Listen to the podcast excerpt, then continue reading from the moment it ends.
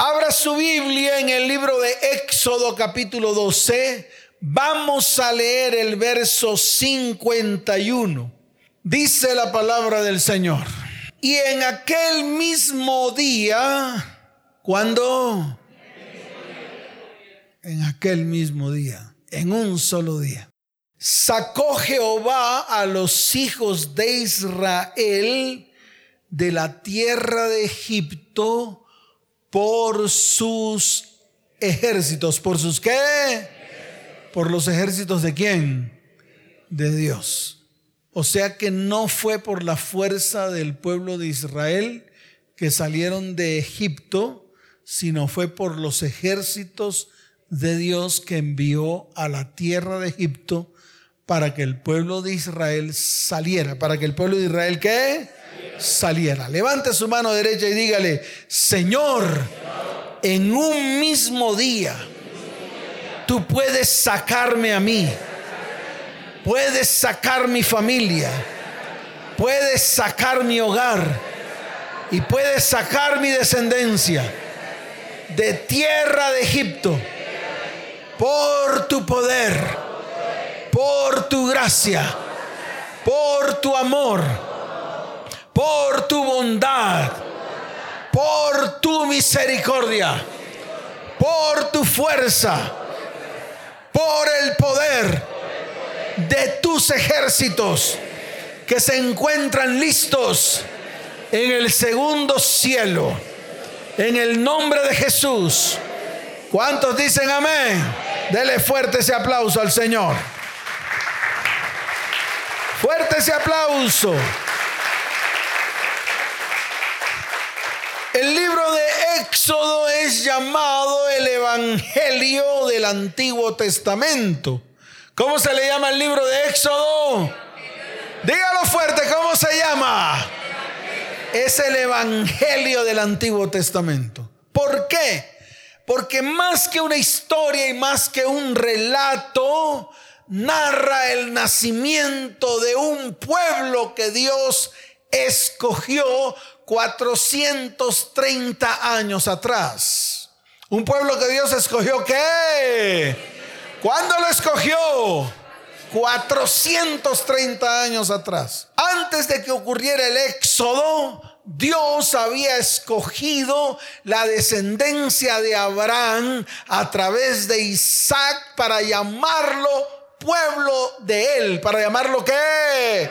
Claro, pueblo de Dios. Y no solamente es un relato, se convirtió en el fundamento mismo de su fe, porque dice la palabra que ese pueblo creyó a Moisés y en todo lo que Dios le dijo a Moisés. Por eso tomaron la decisión de salir, porque le creyeron a aquel al cual Dios envió para que hiciera la obra redentora en un pueblo entero. Y por eso fue llamado el Evangelio del Antiguo Testamento. Este libro se divide en dos partes fundamentales. La primera parte del libro de Éxodo es cuando Dios oye el clamor de los israelitas esclavizados en Egipto y los hizo pasar de la esclavitud a la libertad. Los hizo pasar de la qué? Dígalo fuerte, los hizo pasar de la qué? A la qué? A la libertad. Y lo hizo pasar con su fuerza, con su poder, no con el poder de los israelitas. Porque yo le quiero decir algo, si hubiese sido por los israelitas, el pueblo de Israel se hubiera quedado en Egipto, ya que el pueblo de Israel estaba acomodado. ¿Estaba qué? Dígalo fuerte, ¿cómo estaba el pueblo de Israel? Estaba acomodado, así como usted está en este lugar. Está acomodado en una silla. Y así están muchos cómodos en una silla a sabiendas que están en medio de la esclavitud, del oprobio en sus vidas, en sus hogares y en sus descendencias. Y así estaba el pueblo de Israel, acomodado. Vivía prácticamente, entre comillas, tranquilo. ¿Cómo vivía el pueblo? Claro, ganaban plata, podían pagar los impuestos, estaban en un lugar cómodo, en un lugar verde llamado Gosén. Tenían alimento, tenían trabajo, no les faltaba nada. Tenían un problema, tenían un qué. Claro, tenían un problema. Y el problema que tenían era que estaban en medio de la esclavitud. Pero les importó cinco. A lo mejor clamaban y gemían como tú lo haces, o como lo hacen muchos acá. A lo mejor piden la cita con el pastor, tal vez piden la cita con alguno de los pastores de acá, pero no pasa nada en sus vidas. Solo se convierte en eso, en una cita con el pastor. Y a lo mejor no escucharon o simplemente escucharon lo que no querían escuchar y se fueron y dijeron, no, eso no, yo no escucho la voz de Dios, yo prefiero seguir escuchando la mía y seguir en lo que estoy. Y eso es lo que le pasa a muchos. Muchos de los que están aquí sentados y muchos de los que escuchan esta charla no quieren hacer lo que Dios les ha mandado hacer. No quieren hacer la voluntad de Dios. A pesar de que están en medio de clamores y gemidos, a pesar de que están en medio de ruinas y escasez, a pesar de que están en medio de destrucción familiar, destrucción personal, destrucción de los hijos y de las descendencias. Y eso le pasó al pueblo de Israel. Es igual. La radiografía de lo que ocurría allá en el Éxodo, allá en el tierra de Egipto, en los tiempos del Éxodo, la misma radiografía de lo que está pasando hoy en el pueblo de Dios en este tiempo. Muchos están cómodos, algunos devengan plata, otros trabajan, otros arañan el dinero, otros comen de las migajas que están debajo de la mesa. Muchos están así. Muchos ven la condición de sus hogares y sus descendientes y son indolentes, no les duele nada, les importa cinco, ni siquiera saben cuál será el destino de sus descendientes. Y lo único que hacen son rituales para ver si algo pasa. Yo le quiero decir algo, no va a pasar nada. ¿No qué? Dígalo fuerte, ¿no qué? no va a pasar nada. La segunda parte del libro de Éxodo es el encuentro que el pueblo tiene con Dios en medio del desierto. Y es una parte fundamental. Tal vez es la mejor de todas las partes. ¿Por qué? Porque fue cuando Dios se le reveló a todo un pueblo y le entregó a todo el pueblo los preceptos, las leyes y los mandamientos que el pueblo tenía que seguir. El problema fue que el pueblo, a pesar de que se habían promulgado las leyes y los mandamientos de Dios, sobre todo un pueblo, el pueblo, a pesar de que aceptó las leyes y aceptó los mandamientos, no los cumplían. Y esa misma radiografía la vemos hoy con el pueblo de Dios. Un pueblo que sabe que tiene que cumplir con las normas, principios y fundamentos descritos en la palabra y no se dignan a cumplirlos no son obedientes, se vuelven desobedientes. Es más, se levantan contra los mismos mandamientos que Dios ha colocado. Colocan sus propias teologías, colocan sus propios principios, colocan sus propias normas, colocan sus propios fundamentos. Es más, son capaces de revolcarse con el mundo y decir que todo está bien. Es más, todo lo que el mundo dice ellos lo repiten y dicen que es normal, cuando saben a ciencia cierta que es anormal. ¿Y todo por qué? Por causa de la desobediencia, por causa de la que? De la desobediencia. Y así andamos en este tiempo. Así como andaba el pueblo de Israel mientras salió de Egipto y mientras estuvo en el desierto. Por eso nosotros tenemos que comenzar a mirar con detenimiento en qué etapa del éxodo estás. Si aún no has salido de Egipto o si aún anhelando salir de Egipto, en el momento en que sales vuelves a entrar a Egipto o que aún saliendo de Egipto sigue tu corazón clavado en tierra de Egipto. Y cuando hablo de Egipto, hablo del mundo, hablo de la esclavitud, hablo de la contaminación que ha traído Egipto a tu vida, a tu casa, a tu hogar y a tu descendencia. Por eso, el libro de Éxodo no es una historia. Si lo vemos hoy, no es una historia. Es un testimonio nacido de la fe. Es el reconocimiento de la existencia del pueblo de Dios como nación. Lo que usted ve del pueblo de Israel hoy nació ahí. O sea que no es una historia, fue una realidad. Fue algo que Dios hizo verdad en medio de un pueblo. Y es lo que Dios quiere hacer en este tiempo. Él quiere traer un éxodo en tu vida. Él quiere que tú te coloques en pie. Él quiere que tú tomes decisiones para que puedas salir de la esclavitud. Para que puedas formar parte de ese pueblo que en este tiempo Dios está llamando. Que en este tiempo qué? Dígalo fuerte que está haciendo Dios. Diga, Dios me está llamando como su pueblo. Claro. Pero si eres parte del pueblo de Dios, entonces tienes que obedecer todo lo que Dios te dice que tienes que obedecer. De lo contrario, estás por fuera. De lo contrario, eres sometido a juicio. De lo contrario, los mismos mandamientos, principios, preceptos y fundamentos que Dios coloca sobre tu vida se van a ir en contra de ti. Y déjeme decirle algo, no va a haber gracia ni de parte de Dios ni humana que te pueda rescatar gracia. La gracia no le perdona pecados. La gracia no le alcahuetea. Es que vuelvo y se lo repito y se lo tengo que repetir por enésima vez. La gracia no le alcahuetea a usted nada. La gracia no es algo que tú te puedas mangonear ni petaquear. La gracia no es el objeto de burla de Dios. No. Estamos cerrados. Estamos equivocados. Y ese es el tiempo en el cual tenemos que salir de ese error. Tú tienes que salir de ese error. ¿Cuántos dicen amén? Por lo tanto, si Dios te ha llamado como su pueblo, es necesario que comiences a cumplir con los preceptos y fundamentos que Él te ha entregado a través de la palabra. En todo sentido, no hay que obedecer por pedazos. No hay que obedecer por partes. Esto sí, esto no. Esto sí, esto no.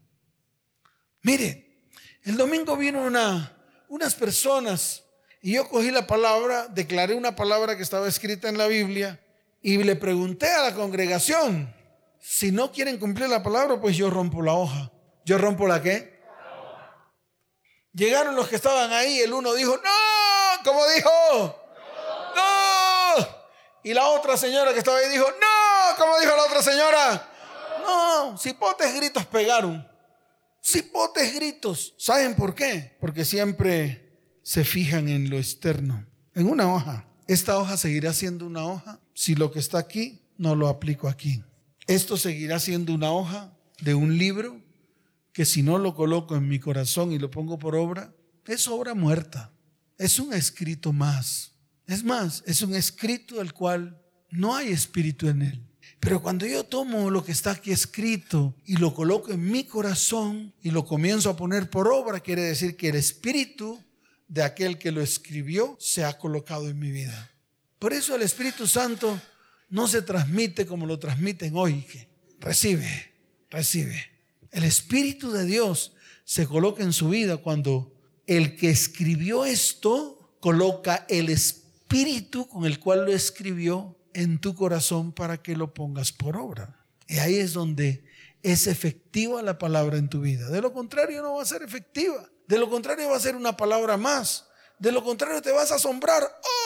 ¡Ay, qué bonito! Pastor, qué bonita prédica. ¿Y para qué? ¿Para qué sirven las prédicas bonitas si a usted le entra por el oído y le sale por el otro? Y eso fue lo que pasó con el pueblo de Israel. Por eso muchos fueron juzgados delante de la presencia de Dios delante de la presencia de Dios muchos fueron juzgados. Mire, dice la palabra que como tres mil fueron juzgados. En el momento en que Moisés sube al monte, baja con las tablas y Aarón permitió que se recogieran los arcillos y todo el oro de medio de el pueblo y se hiciesen dos becerros. Y fíjate que a los becerros le llamaron Jehová. ¿Cómo le llamaron a los becerros? Imagínense, convirtieron a Dios en un par de objetos. Y eso es lo que hacemos hoy en día. ¿Y qué hizo el Señor? Pues sencillamente mandó que a través de los levitas mataran a tres mil del pueblo. Increíble. De pronto el Dios que usted tiene en su corazón no es ese mismo. Pues yo le quiero decir algo.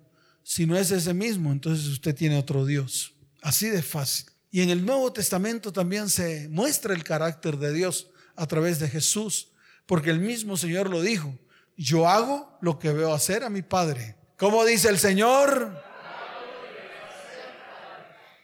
Y el que no cumple con mi palabra y el que no toma mis palabras no puede ser mi discípulo.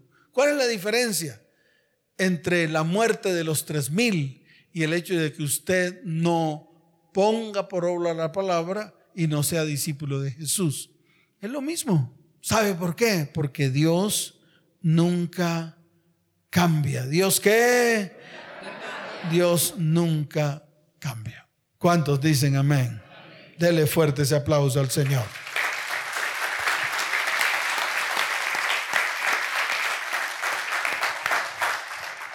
Entonces, ¿qué había hecho Dios en tierra de Egipto?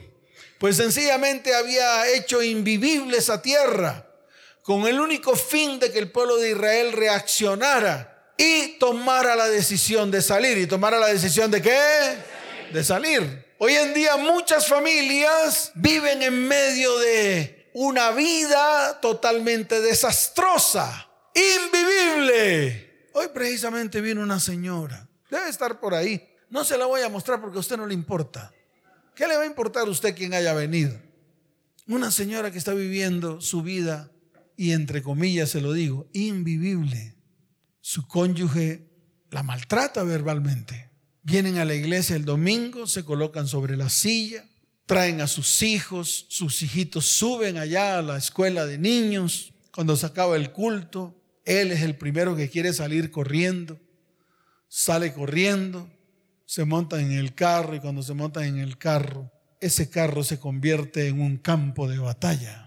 Y déjeme decirle algo, un campo de batalla cargado de maldición.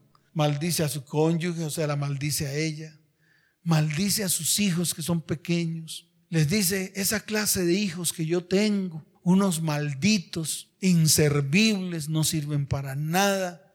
Y tú también, perra, vagabunda, terrible. Y hoy vino desesperada diciendo, no puedo seguir viviendo así, pastor. ¿Cómo dijo?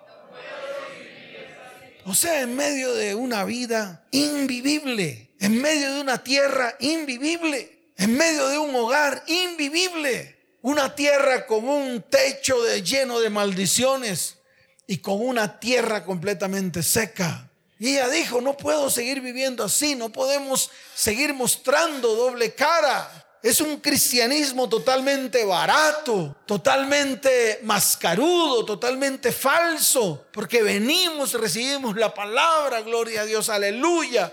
Cantamos, pero ¿de qué nos sirve? Si cuando salimos de aquí, pastor, nuestras vidas son totalmente desastrosas, es invivible, es que... Y así están muchos. Cuando estas cosas ocurren, es porque Dios quiere un éxodo para esa familia. Dios quiere un qué. Dígalo fuerte, Dios quiere un qué. Un éxodo. Fue lo mismo que hizo Dios en tierra de Egipto. Hizo invivible esa tierra. Yo no sé si usted podrá vivir en medio de una peste de moscas. ¿Cuántos pueden vivir en medio de una peste de moscas? Para ver, levante la mano. Uy, no hay, no hay, no hay. Pero su casa está llena de Belcebú. Su casa está llena de Belcebús. Ese es el Dios que representa las moscas. Su casa está contaminada por moscas. ¿Qué es Belcebú? del que habló Jesús, ni siquiera lo habló, ni siquiera lo habla Éxodo, lo habló el mismo Señor. Habló de Belcebú, el Dios de las moscas. ¿Cómo puede vivir usted en medio de una tierra llena de ranas venenosas? ¿Llenas de qué? Imagínense todo el veneno que hay en medio de esa tierra. Y el veneno sale por la boca. ¿Por dónde sale el veneno? Por la boca, debido a un corazón contaminado. Porque yo le quiero decir algo. Si sale veneno por la boca, no es porque el corazón esté sano. Si sale veneno por la boca es porque el corazón está enfermo. Y de eso llenó Dios la tierra de Egipto, de ranas, de sapos, ranas que expelían veneno. ¿Qué tal usted viviendo en medio de una tierra cuyos animales están enfermos? Enfermedad, casas llenas de enfermedad hombres y mujeres en medio de, una, de un hogar lleno de enfermedades. enfermedades en los huesos, dedos torcidos, dolor en la columna, caderas dañadas. Los hijos llenos de enfermedades, de gripas, fiebre, tos. Y déjeme decirle algo, las enfermedades no es porque el cuerpo está enfermo, sino porque el alma está podrida. Gentes llenas de odios, rencores, los llevan a peleas, contiendas, iras, maledicencia. ¿Qué tal usted viviendo en medio de una tierra en la cual abre la puerta y lo que ve es una espesa neblina, todo oscuro, no ve claridad por ningún lado? Se encuentra con su esposo a cinco centímetros y no lo puede ver debido a la espesura niebla que hay, a la oscuridad latente que hay. Y cuando se ven, cuando se encuentran como no se ven, se tienen que gritar a moco tendido y de la boca salen maldiciones. Y eso es lo que están viviendo hoy los cristianos. ¿Qué tal vivir en una casa o en una tierra donde hay división? Donde el uno opina una cosa, el otro opina otra, el otro tiene la mejor opinión el otro tiene la opinión correcta. El uno le dice al otro, tú no estás diciendo verdad. ¿Qué tal? Y eso fue lo que ocurrió en Egipto. Empezó esa tierra a ser invivible, así como tal vez muchos están viviendo en una tierra invivible, como esta mujer que vino a consejería que dijo, ya no aguanto más. Y eso fue lo que pasó en Egipto prácticamente ni los egipcios ni los israelitas podían vivir en el mismo sitio. Era tanta la contaminación.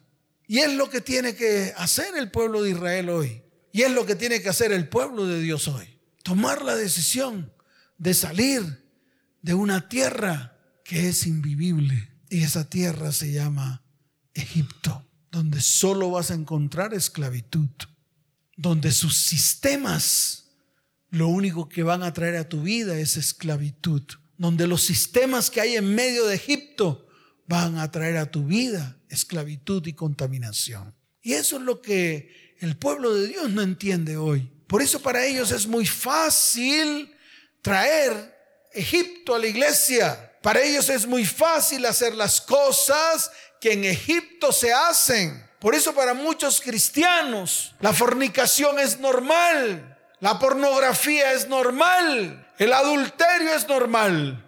La mentira es normal. Todo lo que el mundo dice que es normal, ellos dicen que es normal. Y eso usted lo está viendo en todas partes. Van a las iglesias, se ponen la máscara, pero cuando salen de la iglesia son personas irreconocibles.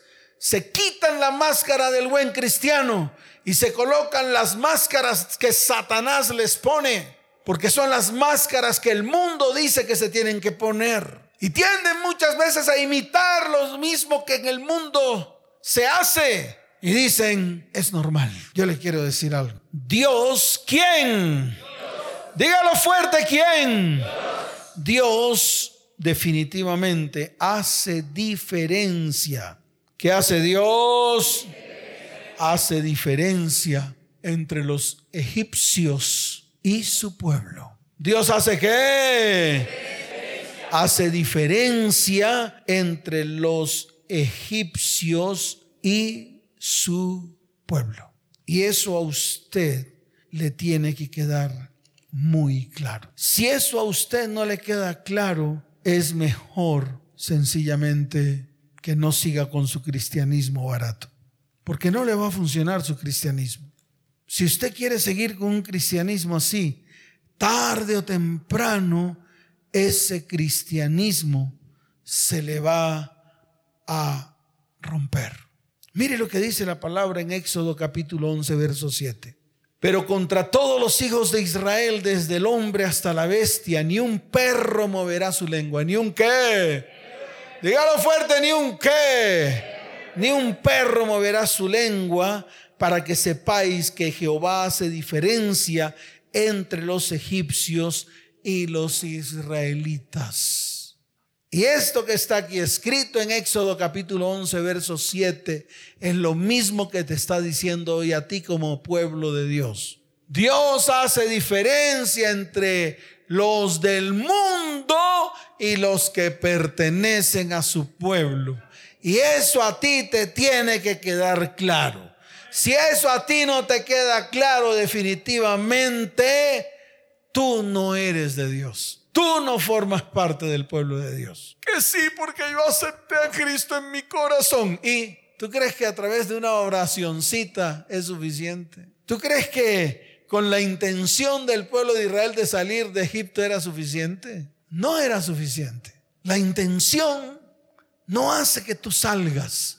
La intención no te convierte. La intención no hace que tú salgas del pueblo en el cual está o del lugar en el cual está o de la situación en la cual está o en la tierra en la cual está a una tierra de bendición. La intención no vale. Esta mujer me decía y hago referencia a ella porque es la muestra de lo que está pasando hoy en día. Decía, pastor, y lo bueno es que él se me arrodilla y llora y me dice que va a cambiar. Ahora pregúntese usted cuántas veces ha dicho que va a cambiar. ¿Cuántas veces usted ha dicho, es que yo voy a cambiar, perdóname? Ahora sí, ahora sí, ahora sí. Y ahora sí es que cambia por un minuto, pero al siguiente minuto sigue siendo el mismo, porque el problema no está en su boca, el problema está en su corazón. ¿Dónde está el problema? En las decisiones que usted tiene que tomar en el corazón. Si no las toma, seguirá igual. Si no las toma, seguirá en Egipto. Si no las toma, Egipto seguirá siendo el lugar donde usted habita. Por eso tiene que tomar decisiones. Es que ya le pedí al Señor, he hecho dos mil ayunos, cuatro mil oraciones. Ya puse todo esto en manos de la intercesión de los intercesores de la iglesia, pastor. Y nada ha pasado. Ya me vinieron a visitar pastores a mi casa y nada ha pasado. Eso me dijo la señora. Llegaron unos pastores venezolanos a su casa a darle consejo y nada pasó. ¿Y qué? Nada pasó. Todo igual. Es como si no hubiera ido nadie. Pastor, yo voy a su iglesia y sus prédicas son buenas. Yo pongo la radio 24 horas al día. Me acuesto, me levanto, voy al baño, me baño, no me baño. Hago de todo con la radio y nada ha pasado. ¿Y qué? Dígalo fuerte, ¿y qué? Nada ha pasado. ¿Por qué? Porque sencillamente esto no es de emoción, esto es de acción. ¿Esto es de qué? De acción. ¿Cuántos dicen amén? Dele fuerte ese aplauso al Señor. En esta segunda parte vamos a mirar cómo hizo Dios para sacar a su pueblo de tierra de Egipto. ¿Cómo hizo Dios para sacar a su pueblo de la esclavitud? ¿Cómo hizo Dios para convencer a todo un pueblo? Dice la palabra que eran más de 600 mil hombres sin contar a los niños. Eso está escrito ahí. Por eso yo declaro lo que está escrito. 600 mil hombres, dice la palabra. Imagínense, convencer a 600 mil hombres a que pasen por una calle estrecha y salgan de un lugar. 600 mil hombres saliendo apresuradamente. ¿Cómo tenían que salir? Apresuradamente. 600 mil hombres cargando con enseres, cargando con joyas, cargando con los tesoros de Egipto, cargando con los que... Claro, porque Dios puso gracia en los israelitas para que los egipcios les dieran de sus tesoros. Por eso ellos salieron con grandes riquezas. ¿Salieron con qué? Claro, con grandes riquezas. Es como hizo Dios para convencerlos. ¿Cómo hace Dios para traer una palabra profética en medio de su pueblo para que el pueblo tome la decisión de salir? Dio unas instrucciones. ¿Qué hizo Dios?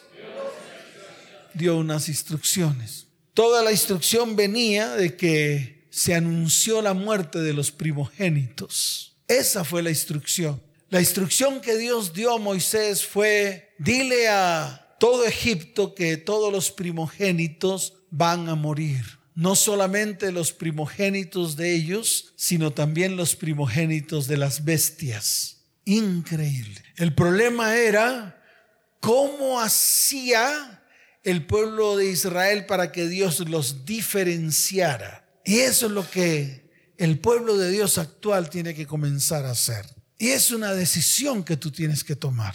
La decisión de ser diferente. La decisión de no ser igual a los demás. La decisión de no ser igual al mundo. No la decisión de que si te ven, entonces te dicen, no, pero si estás igualito al otro. ¿Y por qué? Pues hace lo mismo. Tiene una chimoltrufia, se le ve las marcas de la fornicación, su gargantica es una garganta de lata que puede abrir su boca para maldecir. Pues eso lo hacen los mundanos. No hay diferencia. No existe diferencia.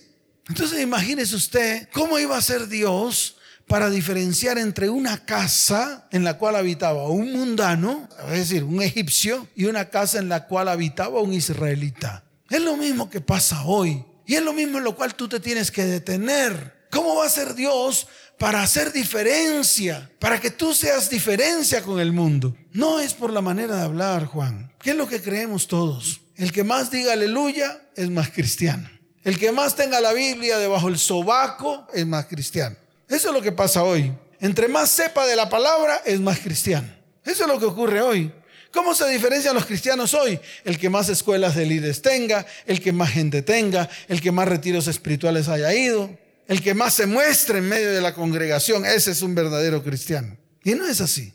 No es el que más sepa. Los grandes teólogos saben mucho de Biblia, más que usted y más que yo.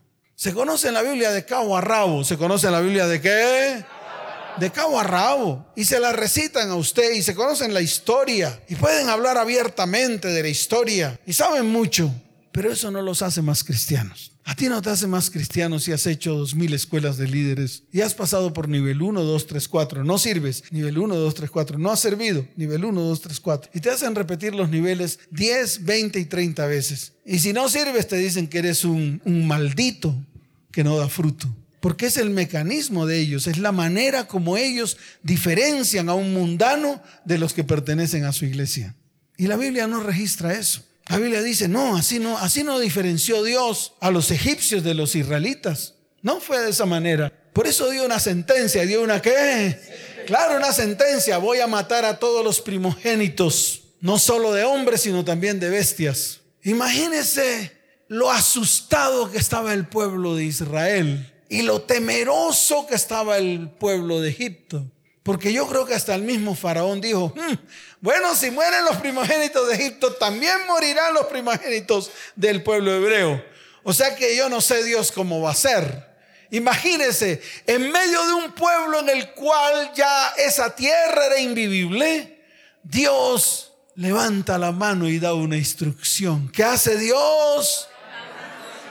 ¿Qué es la instrucción que le está dando a usted hoy? ¿Cuántos quieren salir de la esclavitud? Levanta la mano. ¿Cuántos quieren salir de la contaminación? Eso es lo mismo que necesitaba el pueblo de Israel. Salir de toda la inmundicia que estaba en medio de la tierra de Egipto. Miren y verá. Tinieblas, moscas, ranas, oscuridad. Oh, terrible. Langostas, sequedad, piojera. ¿Qué había? dígalo fuerte que había. Granizo. Imagínense plaga en el ganado, plaga de moscas, úlceras, plaga de sangre. Imagínense un río contaminado. Ya no podían ni siquiera tomar agua. Y en medio de, esa, de ese río contaminado, ranas que salían de ahí, moscas, uy, terrible. Entonces, en medio de todo eso, Dios da una instrucción. ¿Qué hace Dios? Da una instrucción y le dice al pueblo, tienen que salir apresuradamente. ¿Tienen que salir qué? Dígalo fuerte, tienen que salir qué? Apresuradamente. Lo otro que dijo el Señor en ese momento es, tienen que estar firmes, tienen que estar qué? Firmes. Tienen que estar vestidos, tienen que estar como vestidos. Tienen que ceñir los lomos, tienen que seguir, ceñir qué? Los lomos Tienen que colocarse calzados, tienen que colocarse qué? Calzados. No podían estar como a ellos se les daba la gana. Escuche pueblo, no podían hacer lo que se les daba la gana. No podían utilizar sus métodos. No les iba a funcionar. Si utilizaban sus métodos humanos, los primogénitos de ellos también iban a morir. Así como han muerto sus primogénitos. Así como se ha contaminado su hogar, su familia, sus hijos, sus descendientes, usted, su cónyuge. ¿Por qué? Porque usted ha aplicado métodos humanos. Dios dio una orden que hizo Dios. Dígalo fuerte que hizo Dios. Dio una orden, ciñan sus lomos, colóquense el calzado, apriétense el bordón para que no se le caigan los calzones.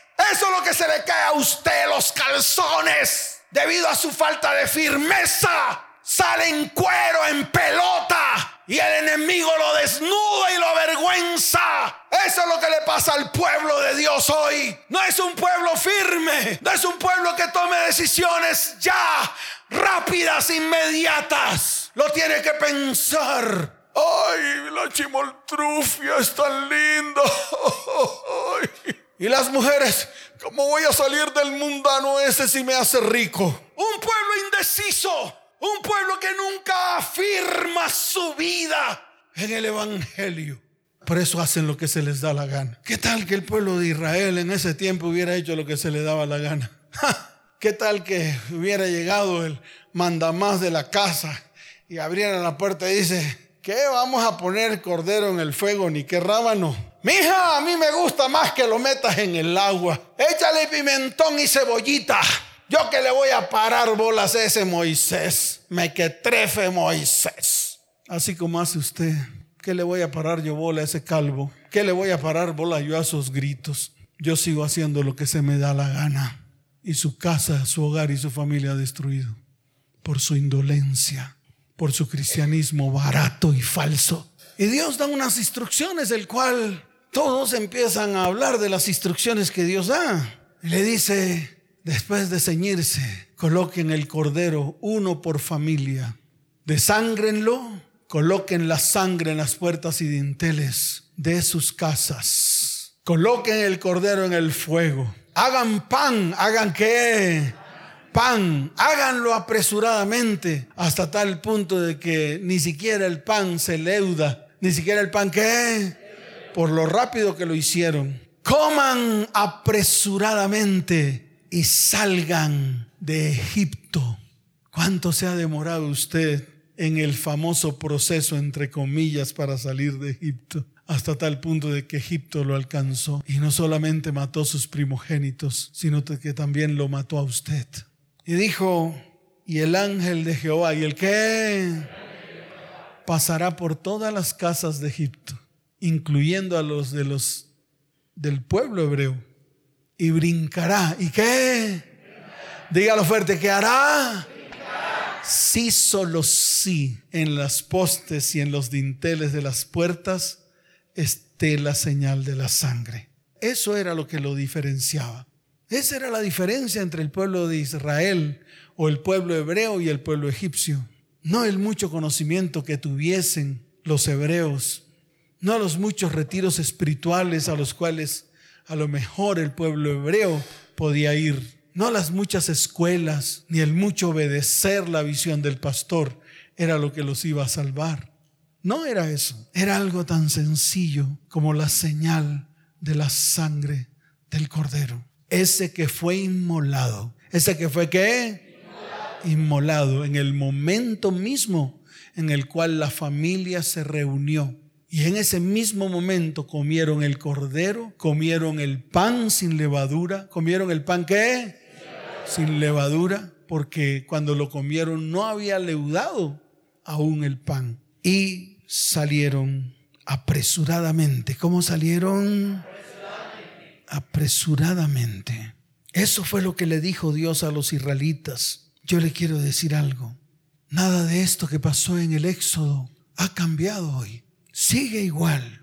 ¿Sabe por qué? Porque Dios en Egipto no te provee de comida. Dios en Egipto no te provee de bendiciones. Dios en Egipto no te provee de su alimento. Dios en Egipto no te provee del agua que sale de la roca. Dios en Egipto no te provee de la nube de humo en el día, ni la nube de fuego en la noche. En Egipto no. Tienes que salir de Egipto para que puedas probar el alimento espiritual que Dios provee para tu vida, tu hogar y tu descendencia. Cuando salgas de Egipto, Dios va a proveer de esa nube de humo en el día y de esa nube de fuego en la noche para guiarte por medio de su Espíritu Santo, el cual te guía a toda verdad. No en Egipto. El cristiano se equivocó. El cristiano está equivocado que piensa que en Egipto Dios te provee de eso.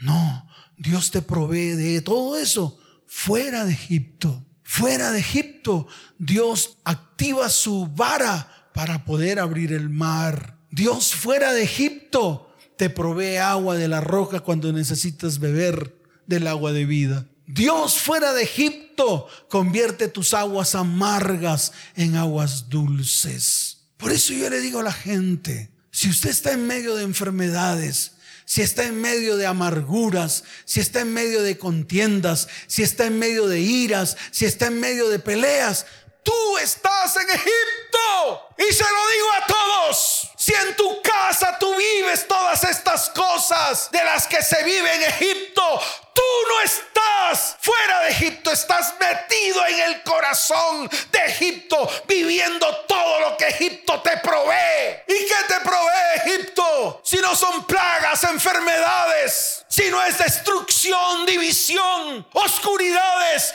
Eso es lo que te provee a ti, Egipto cristiano. Por eso Dios te dice, tienes que salir de ahí.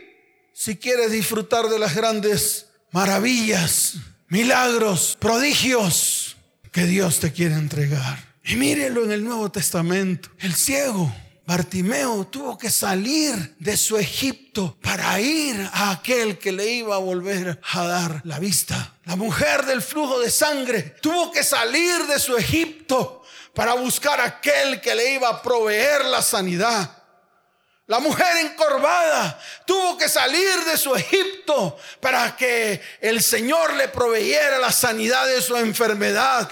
El paralítico de Bethesda tuvo que salir de su Egipto. ¿Tuvo que salir de qué? Claro, su Egipto era el ángel. Su Egipto era el ángel que iba a mover el agua. Eso es lo que están esperando muchos. Y cuando ese paralítico de Bethesda vio al Señor que le dijo, entonces levántate y anda.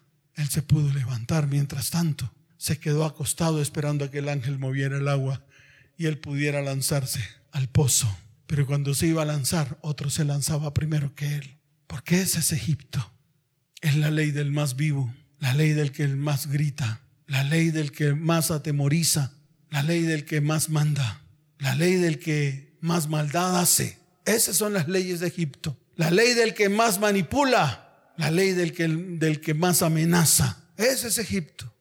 Y ahí está el pueblo. Cuando Dios le está diciendo al pueblo, sal apresuradamente. ¿Cómo tienes que salir? O sea, toma la decisión. Y hoy es el día. Hoy es el día en el cual Dios quiere levantar juicios contra todos los enemigos que han esclavizado tu vida, que han contaminado tu hogar, que han contaminado tu familia. Si quieres un verdadero cambio en tu vida, es necesario salir de Egipto. ¿Cuántos dicen amén? Dele fuerte ese aplauso al Señor.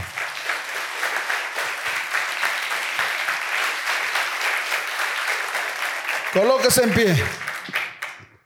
Por eso se llama Pascua. ¿Por eso se llama qué? Pascua. Pascua significa brinco. ¿Qué significa Pascua? Brinco. Pascua es brinco. ¿Por qué? Porque precisamente el ángel de Jehová, cuando iba a una casa y miraba que estaba la sangre en las puertas y dinteles, brincaba. ¿Qué hacía? Se pasaba por alto esa casa. No entraba. Por eso se llama brinco. Por eso se llama Pascua. Años después la acoplaron a la Pascua del Cordero. Jesús, el último Cordero, que derramó hasta la última gota de su sangre para proveer salvación a tu vida, tu hogar y tu descendencia. El problema es que no la hemos colocado sobre nuestras puertas y dinteles. Y creemos que es un acto ritual, cuando no es un acto ritual, es una decisión. Los israelitas hubieran podido matar el cordero y no pintar las puertas y los dinteles de sus casas, pero ellos obedecieron y tomaron la decisión. Y eso de pintar las puertas y dinteles de sus casas o los postes de las puertas de sus casas con la sangre del cordero fue lo que prácticamente hizo que sus primogénitos no murieran y pudieran salir apresuradamente mientras que los egipcios lloraban a sus primogénitos. Qué tremendo. Esa es la manera como Dios, o la manera que Dios usa, o Dios hace para que su pueblo salga, o tome la decisión de salir de Egipto. ¿Cuántos dicen amén? Dele fuerte ese aplauso al Señor.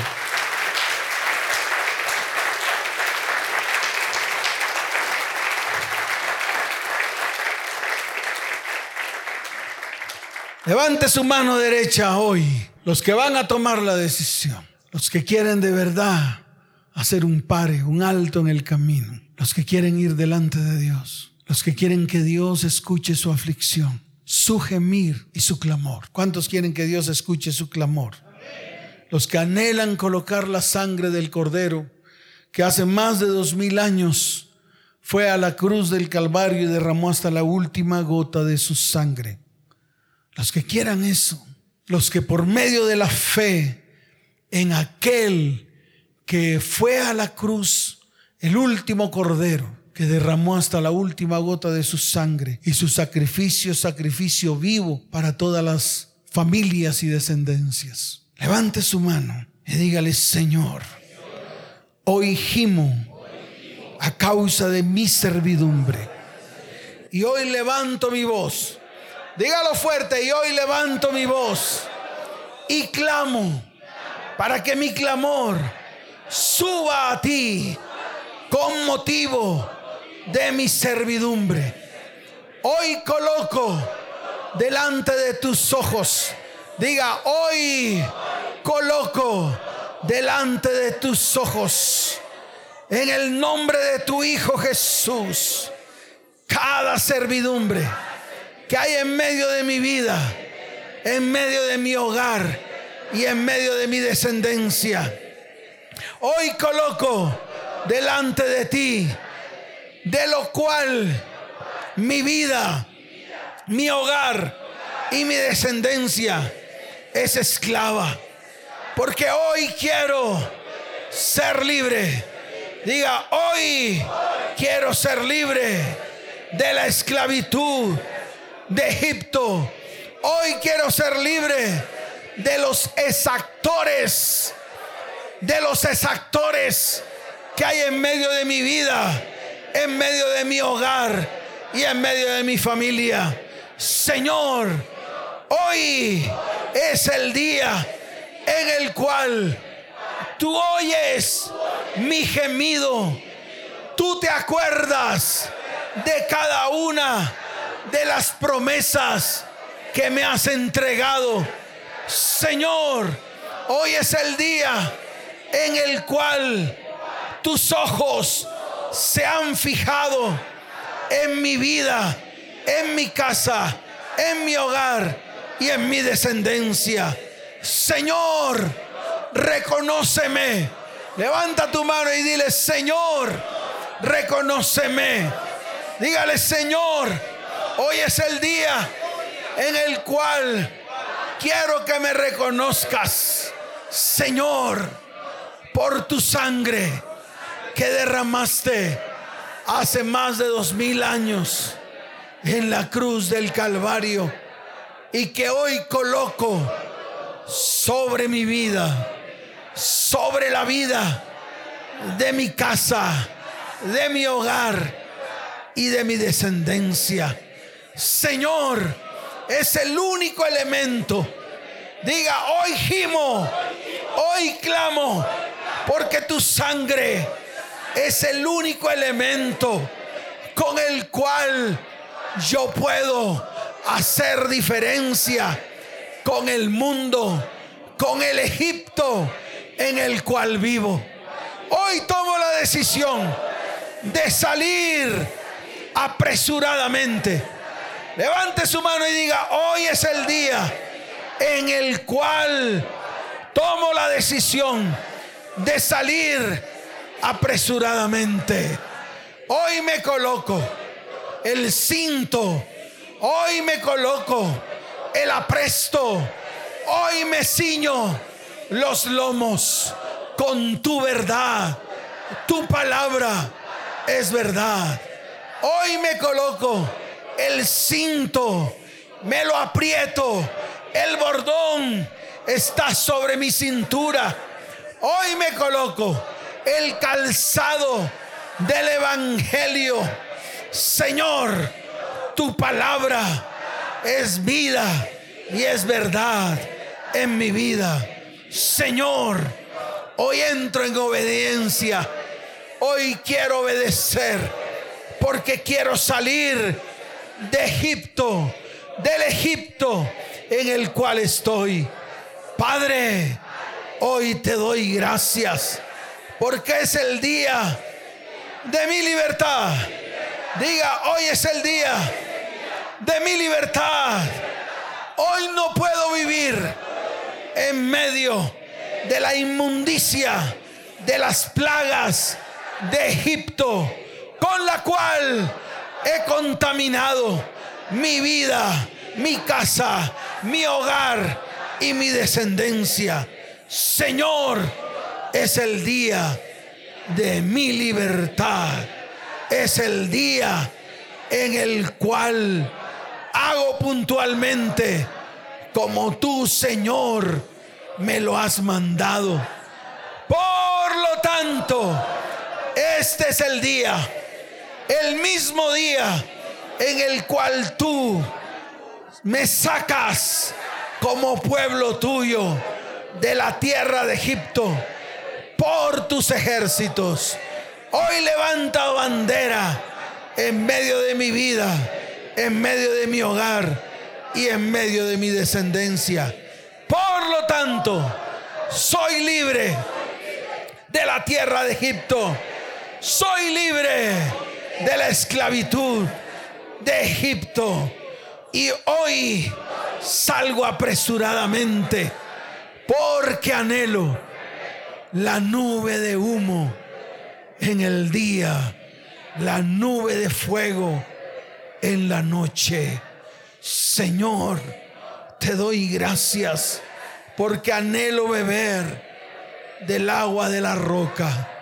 Hoy quiero Hoy quiero, hoy anhelo que es el agua amargo en el cual estoy se convierta en agua dulce. Señor, revélate a mi vida, revélate a mi casa, revélate a mi hogar y revélate a mi descendencia. En el nombre de Jesús. Amén y amén. Dele fuerte ese aplauso al Señor.